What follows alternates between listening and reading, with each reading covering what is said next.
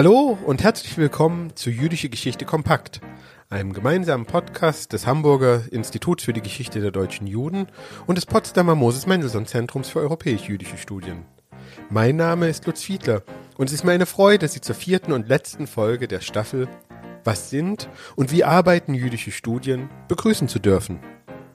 Nachdem wir zuletzt über Raum und Raumvorstellungen im Judentum aber auch über die diasporische Existenz als zentraler Konstellation jüdischer Lebenswelten gesprochen haben, wenden wir uns heute einem Zugang in den jüdischen Studien zu, der akademisch gesehen noch relativ jungen Datums ist und nach der Materialität und den Dingen der jüdischen Geschichte fragt. Unser Thema heute ist also das der Jewish Material Culture. Entlang der Frage danach, was das eigentlich ist und nach der Bedeutung der Materialität jüdischer Lebenswelten für ein Verständnis jüdischer Geschichte und Kultur rücken dabei ganz unterschiedliche Gegenstände ins Zentrum. Sie reichen von der Bedeutung von Buch und Büchern in der jüdischen Kultur, ein Thema, über das in diesem Podcast schon viel gesprochen wurde, über rituelle Gegenstände des Gebets, bis hin zur spezifischen Kleidung, Gebäuden und Orten, erstrecken sich aber auch auf Bereiche von jüdischer Kunst. Gerade angesichts dieser Themenbreite freue ich mich besonders, Ihnen unsere beiden Gäste vorzustellen, mit denen Miriam Rürup vom MMZ in Potsdam das Gespräch führen wird. Das ist zum einen Tilly Kugelmann aus Berlin, die dort von 2002 bis 2017 die Programmdirektorin des Jüdischen Museums und zugleich Stellvertreterin des Direktors war. Den meisten ist sie aber auch als die Chefkuratorin der neuen und überaus sehenswerten Dauerausstellung des Jüdischen Museums bekannt, die im August 2020 eröffnet wurde. Unser zweiter Gast heute ist Elisabeth Gallas vom Leibniz-Institut für jüdische Geschichte und Kultur Simon Dubnow in Leipzig, wo sie als leitende wissenschaftliche Mitarbeiterin und Stellvertreterin der Direktorin tätig ist. Eine ausgewiesene Expertin im Bereich der Jewish Material Culture ist sie unter anderem wegen ihres 2013 erschienenen Buches mit dem Titel Das Leichenhaus der Bücher, in dem sie sich mit Kulturrestitution und jüdischem Geschichtsdenken nach 1945 beschäftigt hat. Inwiefern sich diese Forschungen weiterentwickelt haben, werden wir vielleicht im Gespräch erfahren, auf das ich mich jetzt sehr freue.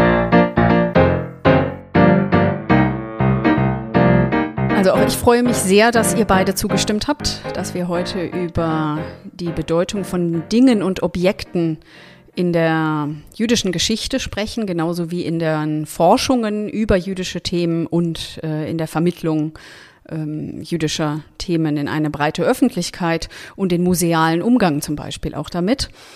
Ähm, insofern seid ihr wirklich äh, die perfekte Kombination für unsere, unser ähm, viertes Podcast-Thema in dieser Staffel, in der wir uns ja erst über jüdische Studien allgemein unterhalten haben, dann eben über biografische Arbeiten und Methoden in der jüdischen Geschichtswissenschaft äh, oder in der jüdischen äh, Geschichte und als drittes dann über die Bedeutung von Raum und Räumlichkeit. Also eigentlich fehlt tatsächlich nur noch, dass man sich mit der Dinglichkeit befasst.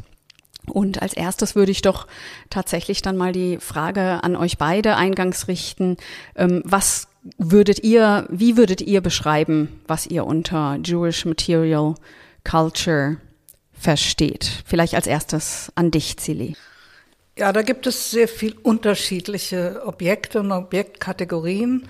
Es gibt das, was man so gemeinhin als Ceremonial Object, also Zeremonialobjekte bezeichnet was in jedem jüdischen Museum so zur Grundausstattung gehört. Das sind die äh, Objekte, die kunsthandwerklichen Objekte, die für die ähm, für das jüdische Ritual gebraucht werden, also für Handlungen, für Brachot, ähm, für Licht anzünden und diese Dinge. Da können wir später noch mal drüber sprechen, was die überhaupt über das Judentum aussagen. Und äh, dann natürlich jüdische Literatur, das heißt Bücher äh, hebräische Texte, Bücher zu jüdischen Themen. Und dann gibt es diesen sehr großen, sehr schwierigen Bereich mit äh, Objekten, äh, die, die auch zu einem Leben gehören, das Juden führen. Und das ist dann sehr schwer zu definieren, was man da als jüdisches Objekt bezeichnen möchte und was und, und welche Kriterien das sind. Was ist ein deutsches, ein französisches Objekt? Was ist ein jüdisches Objekt? Ist ja nicht mal ein Staat. Judentum ist ja kein Staat. Man kann nicht mal sagen Made in Judaism wie Made in Germany. Und äh, nicht alles, was einem Juden gehört, kann man als jüdisches Objekt bezeichnen. Und da muss man eben genauer hinschauen und vielleicht auch sich von äh, klar definierbaren Kategorien etwas entfernen. So viel vielleicht mal für den Anfang. Ja, das ist doch wahrscheinlich ein wunderbarer Übergang für äh, Elisabeth, die sich auch in ihren Dissertationsforschungen ja schon mit jüdischen Objekten äh, beschäftigt hat, be beziehungsweise garantiert auch mit der Frage, inwiefern sind denn nun die Bücher jüdische Objekte und was macht sie dazu? Das ist wahrscheinlich die allerschwerste Frage, die wir jetzt hier gleich am Anfang äh, versuchen in den Griff zu kriegen. Ähm, wenn ich noch mal einen Schritt zurücktreten darf, würde ich vielleicht zunächst sagen, dass man über alle möglichen verschiedenen Objekte reden kann und es wahrscheinlich wichtig ist zu gucken, in welchen Kontexten sie auftreten, um sie überhaupt für die jüdische Geschichte als relevante Objekte wahrzunehmen. Und äh, da, da spielen natürlich Menschen eine Rolle. Also insofern ist mir immer wichtig, dass wenn wir über materielle Kultur reden, wir vor allem dann auch über die Akteure reden, die mit Dingen umgehen und handeln, von ihnen umgeben sind, von ihnen ähm, mit ihnen sich auseinandersetzen in irgendwelcher Form. Ähm, also dass man vielleicht diese, diese Verbindung zwischen Objekt und Mensch ins Zentrum rückt und nicht die Dingwelt völlig losgelöst. Das, das macht es schon ein bisschen einfacher, aber ansonsten streitet sich die Zunft natürlich auch darüber, was überhaupt zu materieller Kultur gehört und wie viel Eigensinn die Dinge haben und, und all diese Aspekte.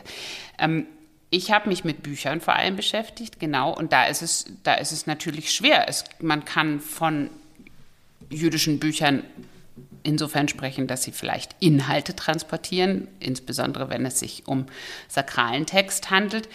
Aber man kann natürlich auch über Besitzverhältnisse sprechen, sprich darüber, wem ein Gegenstand, in dem Fall ein Buch, gehört und dann ähm, darüber konstituieren, wann ein Objekt ein jüdisches Objekt ist. Das macht es nicht unbedingt das Objekt selbst jüdisch, sondern eben die Interaktion zwischen dem, dem, dem es gehört und dem Objekt ähm, als einen zentralen Faktor.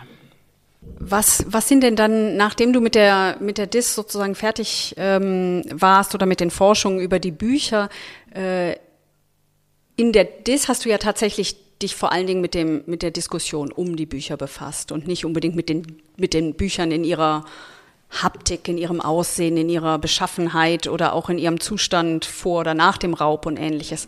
Äh, was wäre denn jetzt so, so Forschungsbereiche oder Themen oder Fragestellungen, die du an das Feld richten würdest, wenn äh, ihr auch äh, vielleicht breiter auch im Dubnow-Institut tatsächlich ähm, zu, zu materieller Kultur arbeitet? Also vielleicht kann man noch mal einen Schritt zurücktreten, insofern, dass ähm, ich sage, worum es da ging in der Dissertation, denn das ist, glaube ich, auch ein Feld, ähm, wo die materielle Kulturforschung in unserem Bereich ziemlich stark geworden ist oder überhaupt einen Ausgangspunkt genommen hat. Und das hat mit dem Raubgeschehen und dem größeren Interesse für das NS-Raubgeschehen und den Restitutionsfragen nach dem Krieg zu tun. Also Objekte sind unter anderem denke ich, deswegen sehr relevant und interessant in unserem Kontext geworden, weil sie oft das Einzige, was geblieben ist, darstellen nach 45. Dass man also in bestimmten Räumen Ruinen, Gebäudeteile, Dingwelten vorfindet, die fast das Einzige sind, was von der vormals reichen jüdischen Welt, insbesondere in Osteuropa, geblieben ist. Und da können diese Objekte Geschichten erzählen, die an eine Vorkriegszeit sozusagen zurückerinnern, die die Zerstörungsgeschichte implizieren, die die Nachgeschichte ähm, in bestimmter Weise erzählen lassen, weil um Objekte gestritten wird, weil Objekte, die zurückbleiben, Interventionen im öffentlichen Raum darstellen, frühere Nachbarn unwohl fühlen lassen. Alles Mögliche kann man an Objekten, die bleiben, erzählen. Und so war es auch äh, in meiner Dissertation, dass es darum ging, ähm, zu sehen, wie insbesondere Bibliotheken und äh, Bücher, die von den Nazis geraubt worden waren, wie die nach dem Krieg ähm, in Restitutionsverhandlungen äh, zu Restitutions, also der Kern von Restitutionsverhandlungen darstellten und warum die da so eine große Rolle spielten, hat mich interessiert, weil man vielleicht vermuten würde, dass andere Objekte zentraleren Fokus hätten. Es wurde sich aber von einer bestimmten Gruppe von Personen sehr stark darum gekümmert, diese Bücher zu retten. Und das hat natürlich mit dem Status von Büchern zu tun in der jüdischen Geschichte und ähm, mit, dem, mit dem Versuch, sie, ähm, sie konstruktiv tatsächlich als ein, ein Mittel zu begreifen, um bestimmte Traditionen fortleben zu lassen, um Wissen weiterzuentwickeln, um ähm, ja, eine bestimmte Form von Kontinuität und Erinnerung ähm, zu erhalten. Und das sind Themen, die, die sich damit verbinden. Jetzt hast du, ohne es wirklich auszusprechen, fast schon den Aspekt von so einer, das Auratische eines Objektes ja in, ins Gespräch gebracht. Und äh, da denke ich natürlich sofort an, an museale äh, Nutzungen von Objekten. Wie würdest du das denn einschätzen oder dich dazu verhalten, zur Aura jüdischer Objekte im Museum, Zili? Ja, vielleicht aber noch eine Bemerkung ähm, zu, zu dem Objekt als historischer Quelle. Also es gibt schriftliche Quellen, es gibt äh, Fotografie als Quelle und Objekte sind eben auch eine historische Quelle, die oft von der äh, konventionellen historischen Forschung nicht wahrgenommen werden, aber sie klärt eben darüber auf, wie Menschen gelebt haben und Entscheidungen getroffen haben. Und in einem Museum, das sich mit, mit der Geschichte von Juden befasst, und ich benutze sehr ungerne das Adjektiv jüdisch, weil es eigentlich nie stimmt, und auch bei Objekten finde ich sehr fraglich, ähm, haben wir das Problem, dass wir mit einem äh, Bereich äh, des jüdischen Lebens zu tun haben, das sich mit der religiösen Tradition befasst. Da gibt es eben keine, ähm, keine Fragen, die sich auftun, aber in dem Moment, in dem säkulares Judentum thematisiert wird, wird auch die Frage nach der jüdischen, nach dem jüdischen Charakter der Quelle ganz, ganz schwierig. Und äh, bleiben wir mal bei den klassischen äh, Objekten, bei den ähm, Ceremonial Objects, also die bei dem ähm, Chanukka-Leuchter, bei dem Kiddush-Becher und bei äh, den Filim und äh, diesen Dingen, bei den Textilien, äh, die man braucht. Äh, die geben natürlich Aufschluss darauf, ähm, in, in welcher Zeit und in, in welcher Orientierung äh, die Person, äh, die das benutzt, gelebt hat und wie sie ihr Verhältnis zur Religiosität, zu ihrer eigenen Religiosität gestaltet hat. Das ist der eine Aspekt, eben die Handhabung. Ein anderer Aspekt ist, wann wurde das Objekt gefertigt, aus welchen Materialien, welche ästhetischen und zeitgenössischen Moden äh, sind, haben sich in, in dieses Objekt eingeschrieben. Und ähm, welche Bedeutung es hat für die Interaktion zwischen Juden und ihrer nichtjüdischen Umwelt, weil Objekte eigentlich die Schnittstelle sind, wo am leichtesten und am ehesten ähm, die Interaktion zwischen der jüdischen und der nichtjüdischen Welt zum Tragen kommt, weil die Inspiration für die Form, für die Ästhetik, fürs Material eben nicht aus dem in, in, Anführungsstrichen jüdischen kommen kann, trivialerweise, sondern aus der Umgebung, in der Juden leben. Und so kann man kunsthandwerkliche Objekte natürlich auch im Vergleich mit anderen kunsthandwerklichen Objekten sein, äh, sie aus dem Christentum beispielsweise oder aus der säkularen Alltagskultur, da sind die Verbindungen immer sehr stark und im Vergleich kann man dann auch sehen, ähm, welche Einflüsse dann auf die Machart der Objekte eingewirkt haben. Und inwiefern kann man mit einem Objekt, also was für andere Geschichten sozusagen über, über jüdische Vergangenheit oder Gegenwart kann man anhand von Objekten erzählen im Vergleich zu anderen Formen von Quellen? Also wozu brauchen wir überhaupt die, die Objekte? Also erstmal würde ich ganz schlicht sagen, ein Museum arbeitet mit Objekten. Das ist der Ort, an dem die Objekte und die visuelle Überlieferung gezeigt wird, im Gegensatz zum Buch, wo andere Themen äh, angesprochen werden, oder im Gegensatz zum Film, wo man sagen kann, da geht es hauptsächlich um Emotionen. Im Buch geht es natürlich im Roman auch um Emotionen, dann gibt es das wissenschaftliche Buch. Aber das Museum ist der Ort, wo Räume ausgestattet werden und wo mit Objekten Geschichte oder Kultur äh, repräsentiert wird. Und dazu sind in erster Linie die Objekte da. Und die Frage ist, wie man sie in die Ausstellung integriert. Äh, das ist dann ein ganz, ganz großes Thema, weil in vielen Museen die Objekte wie Texte in Vitrinen gelegt werden. Sie liegen da und erzählen eigentlich gar nichts. Also sie, dann gibt es das Objektlabel, da kann man äh, lesen, was, äh, aus welchem Material das gemacht wird oder was sich der Kurator dabei gedacht hat. Aber Objekte bedürfen eben auch des Textes und das ist ein ganz großes Problem, weil Museen sehr gerne auf Texte verzichten. Aber voraussetzungslos äh, kann man äh, einen Text lesen und hoffen, dass er verstanden wird. Aber ich glaube, es gibt jenseits von Alltagsobjekten, die jeder benutzt, keine voraussetzungslose Betrachtung eines Objekts.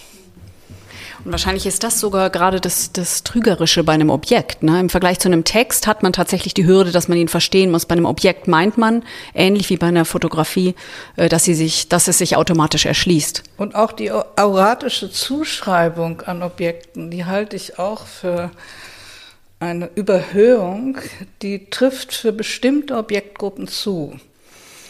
Ähm, die trifft auf Objektgruppen zu, die aus dem religiösen äh, Bereich kommen ähm, oder kommen können. Äh, es trifft auf Objektbereiche zu von Leuten, die sehr berühmt sind. Also wenn eine Person berühmt ist, dann ist etwas, was dieser Person gehört hat, hat tatsächlich eine Aura. Aber wir stellen ja viele Alltagsgegenstände aus von völlig unbekannten Menschen.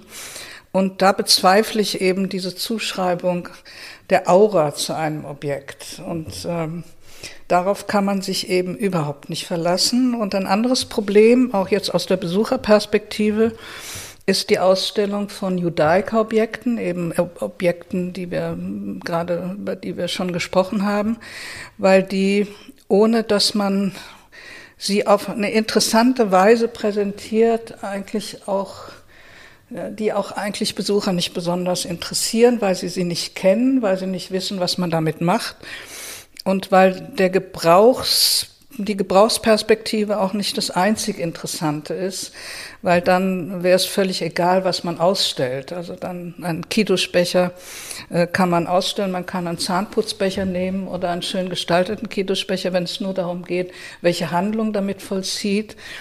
Ähm, aber es gibt eben auch diese anderen Kriterien und das ist äh, schwer in einem Museum interessant zu gestalten. Ich denke, auch wenn ich jetzt eigentlich gerade äh, gerne fragen würde, wie man in der Wissenschaft dazu umgeht, aber das mache ich gleich.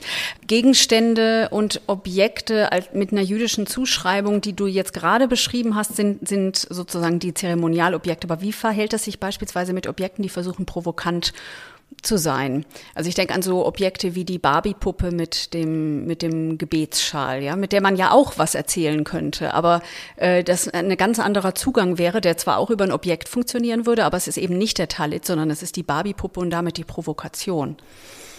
Ja, also es gibt vielleicht jemand, der sich davon provozieren lässt, aber ich glaube, die Barbie-Puppe hat gar nicht so sehr die Aufgabe zu provozieren, sondern etwas in einen Alltag äh, zu transportieren, der äh, diese sehr fremden ähm, Artefakte der, der religiösen Textilien, also eine Barbie-Puppe mit einem Gebetsschal und dann noch eine weibliche Barbie-Puppe, ähm, das macht es ähm, zugänglicher. Also man kann vielleicht sogar leichter dann über äh, dieses Textil reden und welchen Zweck und Nutzen es erfüllt, als in einer etwas altertümlichen Darstellung. Und es ironisiert auch ein bisschen, aber doch in einer integrativen Form ironisiert ein bisschen eine Kultur, an der äh, letztlich so wenig Leute festhalten wie an jeder religiösen Kultur. Ja, es ironisiert und es macht, es bricht auch ein bisschen das rein Illustrative, was was einfach nur ein Gebetsschal in der Vitrine äh, wäre, wenn man über Gebetsschäle spricht. Ne? Aber zum Beispiel, was es gibt so äh, Dinge, die äh, also auch dem Jüdischen Museum übergeben werden. Ähm, das wäre mal eine interessante Perspektive, daraus eine Ausstellung zu machen.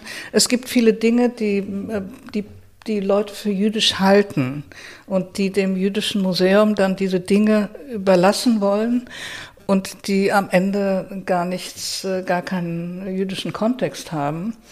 Und jedes Museum sammelt sehr, sehr viele von diesen Dingen ein. Und es äh, hat auch schon Ausstellungen dazu gegeben, was eben Menschen für jüdisch halten. Ähm, das finde ich immer eine interessante Perspektive. Und ein anderes Problem mit diesen religiösen Objekten ist, dass äh, das Museum diese Objekte benutzt, um etwas über die religiöse Kultur auszusagen. Aber die Objekte sind eben für die Handlung, für die religiöse Handlung unerheblich. Die Handlung ist das Entscheidende, der Kiddush, der Segen über den Wein, den man dann auch trinkt, der Segen über das Brot, äh, das man dann bricht und isst, der Segen über das Licht, das dann angezündet wird, das ist das Entscheidende. Das Gefäß, in dem das äh, abgehandelt wird, ist eigentlich äh, sekundär. Aber wir stellen diese Gefäße für die Handlung aus und das ist ein Dilemma, aus dem man gar nicht rauskommt. Also wir haben es jetzt versucht, in der neuen Dauerausstellung im Jüdischen Museum äh, das zu thematisieren, aber es ist im Grunde genommen ein, ein, ein, eine dilemmatische Perspektive. Wie wäre denn dann der Zugang, wenn man jetzt es als aus Forschungsperspektive äh, betrachtet? Weil man braucht natürlich als äh, der Forschungsperspektive an sich die Aura des Objektes nicht, aber als Forscherin zum Beispiel ist man ja möglicherweise von einer solchen Aura trotzdem eingenommen. Das wäre das eine. Und das andere ist, ähm, welche welche Fragestellungen würdest du sagen, Elisabeth, ergeben sich, wenn man eine Perspektive auf das Materielle in, im Jüdischen hat, äh, die anders sind als Fragen, die man hat, wenn man das Materielle außen vor lässt oder die man beantworten kann? Ähm, ich glaube, ich fange mal bei der zweiten Frage an, denn daran lässt sich vielleicht die erste dann noch einfacher beantworten.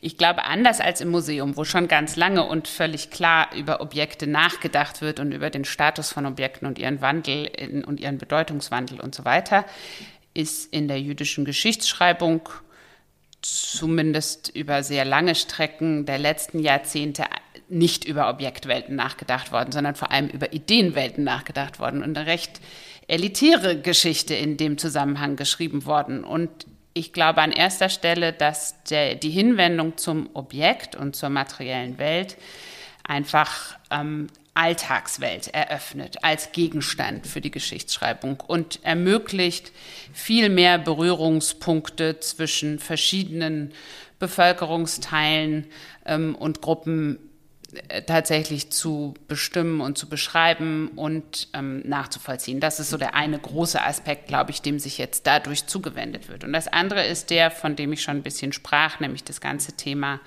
ähm, Holocaust-Gedächtnis. Ich glaube, dass da sehr viel über Objektwelt neu und interessant erzählt werden kann. Das hat viel auch in der Verbindung mit Migrationsforschung und mit Transfer zu tun. Also sprich, an Objekten und ihren Wegen nachzuvollziehen, wie sich die jüdische Existenz äh, bewegt an anderer Orte, an neuen Orten Neues passiert, mit den gleichen Objekten, die von alten Orten mitgebracht werden, deren Bedeutung sich vollständig ändert oder eben nicht. Ähm, all diese Dinge kann man, kann man sehr interessant an, an Objekten erzählen. Und das andere ist, das lässt sich dann eben mit der Frage nach der Aura verbinden. Objekte in dem Zusammenhang werden oft aufgeladen oder wir finden Zeugnisse davon, wie Objekte sehr, sehr stark symbolisch, auratisch aufgeladen wahrgenommen werden, weil sie eben eventuell die letzten Spuren von Ermordeten sind oder von, von vernichteten Gemeinden und so weiter dann verlieren sie aber auch diese Aura wieder. Das wissen wir auch. Wenn wir diese Bücher, über die ich geforscht habe, die in der Nachkriegszeit mit sehr großer ähm, Aura ausgestattet waren, ähm, wenn wir die weiterverfolgen, deren Geschichte weiterverfolgen, kann es über die Generationen zum Verlust dieser Aura kommen und können, kann es sein, dass Kinder und Kindeskinder gar nicht mehr erkennen, was an diesen Büchern, diesen geretteten Büchern nach dem Holocaust so besonders sein soll. Und dann findet man sie auf den Straßen Rachavias in Jerusalem in Kisten wieder. Und das ist, ähm, das ist tatsächlich auch eine Geschichte, die natürlich erzählt werden kann ein, als eine Sozialgeschichte, als eine ähm, intergenerationelle Erinnerungsgeschichte, als eine Frage von Sprachkompetenzen und welche Rolle Sprache spielt. All das lässt sich an den Objekten dann nachvollziehen. Und deswegen sind sie, glaube ich, für die historische Forschung extrem interessant, weil sie so viel miteinander verknüpfen lassen. Cili, du hast sehr, sehr zustimmend äh, genickt. Ähm, Was, was ist dir dabei aus dem Bereich des Museums ähm, durch den Kopf äh, gegangen? Also mir ist durch den Kopf gegangen, dass man, also das, was wir gerade gehört haben, nur ermessen kann, wenn man weiß, worum es geht. Das heißt, das Objekt ohne Text funktioniert nicht. Und der Text kann das tradierte Wissen sein, also dass ich noch interpretieren kann, was die Bedeutung war. Das kann die Sprache sein. Ähm, wenn ich kein Hebräisch mehr kann, kann ich mit den Büchern nichts mehr anfangen, die ähm, die, die heiligen Texte enthalten.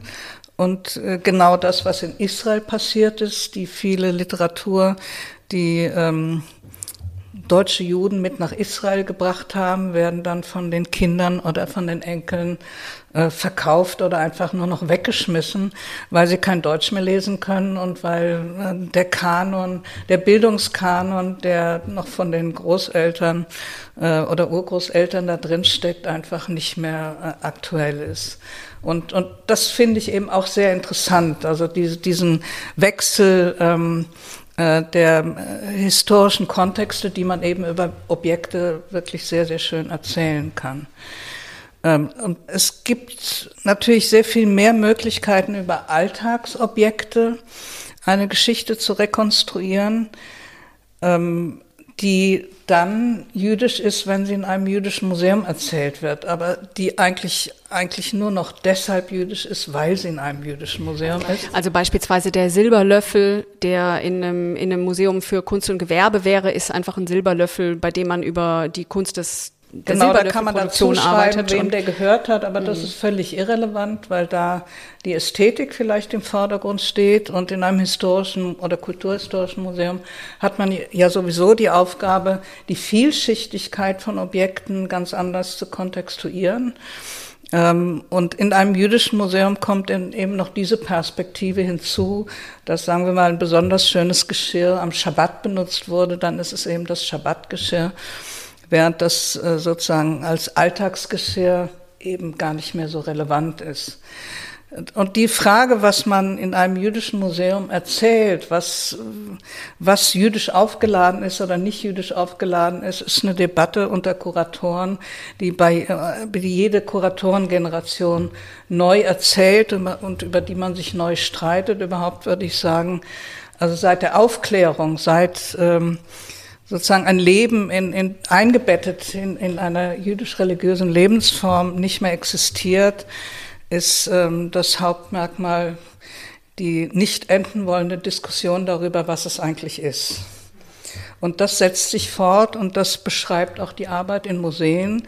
Und das wird ähm, auf, auf die künftigen Generationen übergehen weshalb es eigentlich wichtig wäre, bei jedem Objekt, das in ein Museum kommt, dazu zu notieren, warum der Kurator dieses Geschenk oder das gekaufte Objekt für ein Museum für sinnvoll hält, damit man auch noch in 50 Jahren dann in der Retrospektive nachvollziehen kann, was damals als jüdisch definiert wurde.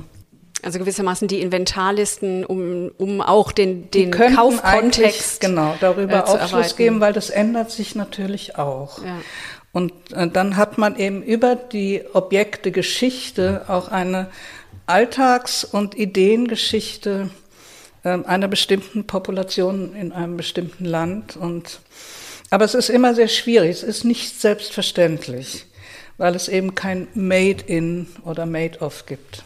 Ich wollte nur kurz ergänzen, dass ich äh, den einen Aspekt noch wichtig finde. Wenn man über den Silberlöffel spricht und seinen Kontext, dann fehlt eben, wenn er nicht im jüdischen Museum liegt, häufig das Provenienzmerkmal. Und das wäre dann wieder was, was mich interessieren würde, die Geschichte des Löffels vielleicht daraufhin zu befragen, wem er mal gehört hat, wie er in dieses Museum gekommen ist. Und da wissen wir, dass wir in deutschen Museen dann oft eine Raubgeschichte im Hintergrund finden und plötzlich sich ein ganzer großer Kontext auftut der eben über die ästhetische Frage nicht gelöst ist. Die ist wichtig und soll gezeigt werden, aber ich finde diese andere Ebene, die oft vernachlässigt ist, oder es entsteht natürlich immer mehr Bewusstsein dafür, aber es ist noch lange nicht zu Ende ähm, damit. Das finde ich ist, ist natürlich auch eine Ebene, die ganz wichtig ist mitzudenken bei Objekten und plötzlich große, große äh, historische Kontexte aufschließt. Also in jüdischen Museen in Deutschland gibt es ja sozusagen einen doppelten Entzug. Das ist einmal das Objekt, das verschwunden ist, das zerstört worden ist, besonders auch in der Nazizeit. Ähm, aber das, was übrig geblieben ist, ist ja auch weggekommen. Das ist ja auch nicht mehr hier. Das ist damals aus verständlichen Gründen von der Cultural äh, Restitution oder äh, verteilt worden auf, auf äh, jüdische Kommunen äh, in Übersee, nach, nach Israel und in die USA und dann andere Orte, nach Südafrika.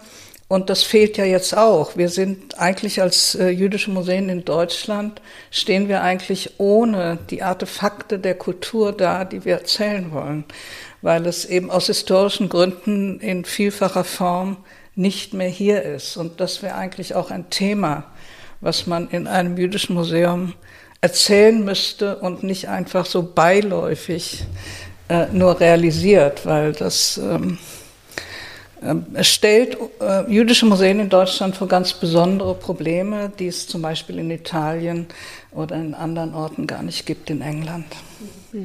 Wir hatten in der letzten Folge ja tatsächlich auch gesprochen über jüdische Diaspora und zwar die deutsch-jüdische Diaspora. Also wo finden sich überall Spuren des deutschen Judentums in der Welt, in beispielsweise Rechalia, aber auch andernorts und was bedeutet das oder wie geht man damit dann um, wenn man deutsch-jüdische Geschichte schreibt. Und man könnte ja sozusagen sagen, selbst wenn man über einen ähm, jüdischen Schuhmacher in Esslingen schreiben würde und das über Objektgeschichte macht, kann es sein, dass man dafür nach Südamerika reisen muss, um diese Objekte äh, zu finden, weil auch die, die Objekte sozusagen äh, in einer Diaspora sich befinden, sofern man sie überhaupt ähm, wiederfinden kann. Ein, ein ganz anderes äh, Objekt übrigens, das äh, erwähne ich nur ganz kurz, das Hamburg Museum, äh, das Altona Museum hat eine komplette Wohnung äh, eines, eines äh, deutsch-jüdischen Ehepaars oder äh, jüdisch-nicht-jüdischen Ehepaars äh, eingelagert vom Putzschwamm bis zum Zeremonialobjekt sozusagen. Und da ist natürlich auch die Frage, was, was ist der Mehrwert dann von einer solchen,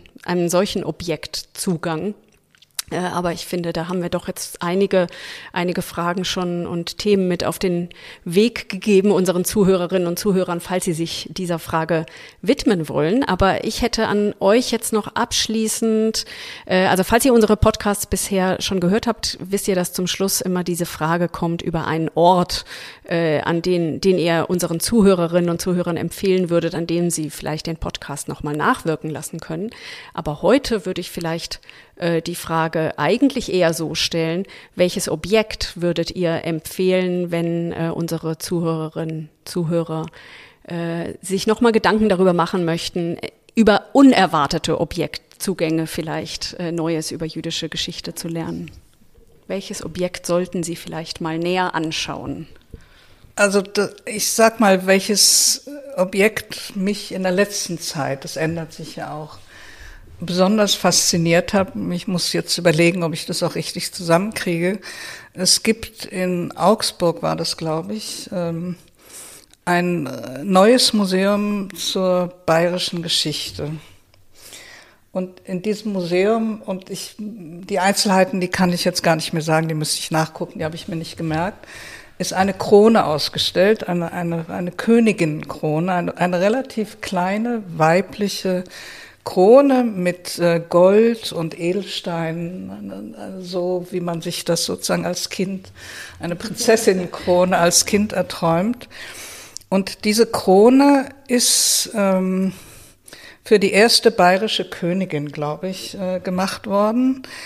Und sie stammt aus dem Material eines Klosterbesitzes, als im Zuge der äh, Konfessionalisierung die Klöster aufgelöst wurden und äh, der, das, äh, das Kloster, äh, der, die, die Klostervermögen, also Gold, Silber und Schmucksteine, ähm, eben konfisziert wurden ähm, und verkauft wurden.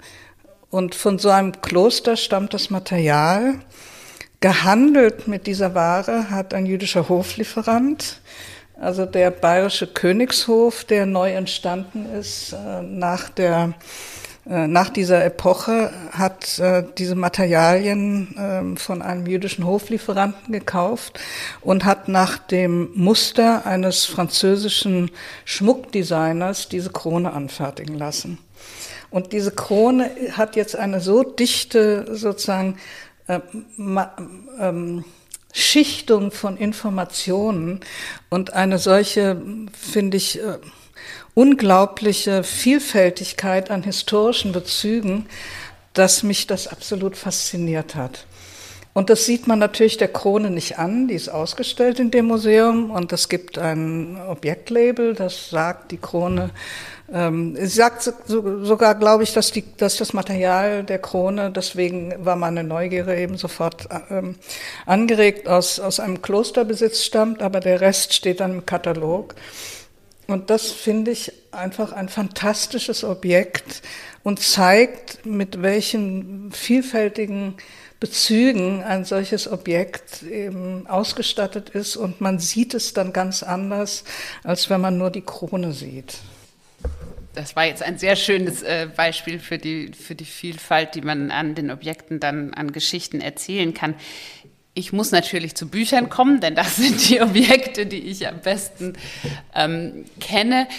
Ähm, und ich will das vielleicht verbinden mit was, was du jetzt gerade ähm, in der letzten, im letzten Kommentar nochmal angesprochen hast. Wir beginnen jetzt mit dem Leo Beck Institut in Jerusalem ein neues Projekt zum, ähm, zum materiellen Erbe der Berliner Hochschule für die Wissenschaft des Judentums. Und das sind vielleicht genau solche Objekte, an denen sich diese vielfältigen Geschichten schön zeigen lassen. Denn die Bibliothek wurde nach der forcierten Schließung ähm, beraubt. Und wir wissen im Moment wirklich nur von wenigen Teilen dieser Bibliothek der Hochschule, die ganz ähm, elementare und wichtigste, größte Sammlung ähm, vor dem Zweiten Weltkrieg in Berlin war.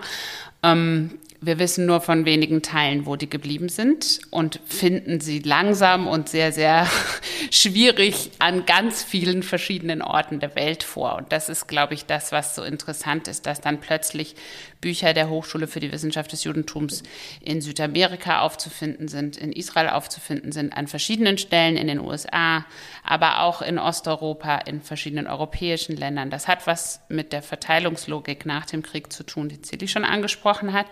Das hat auch was damit zu tun, dass einzelne Personen, die mit der Hochschule verbunden waren, natürlich Bücher gerettet mitgenommen haben auf der Flucht.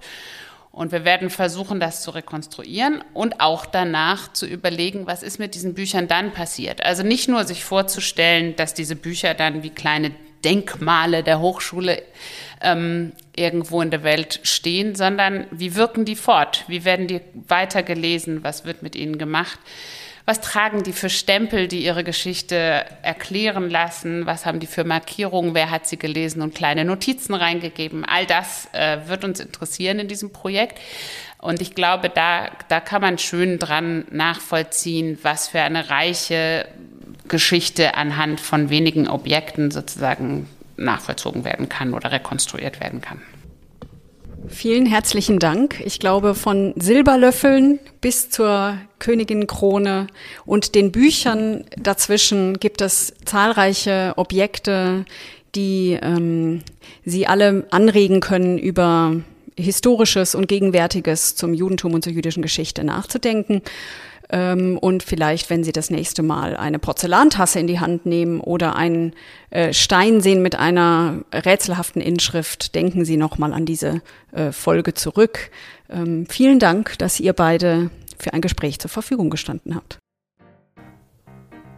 Und damit sind wir nicht nur am Ende dieser Folge angelangt, sondern beschließen auch diese fünfte Staffel zum Thema Was sind und wie arbeiten jüdische Studien.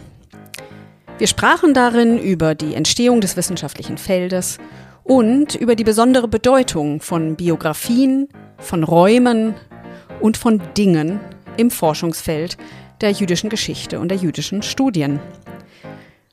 Ich bedanke mich bei allen Beteiligten, die in dieser Staffel mitgewirkt haben und lade Sie, liebe Zuhörerinnen und Zuhörer, jetzt schon ein. Seien Sie auch bei unserer nächsten Staffel wieder mit dabei wenn dann erneut die Kolleginnen und Kollegen des IGDJ in Hamburg federführend übernehmen. Bis dahin bleiben Sie gesund und interessiert. Wir hören uns.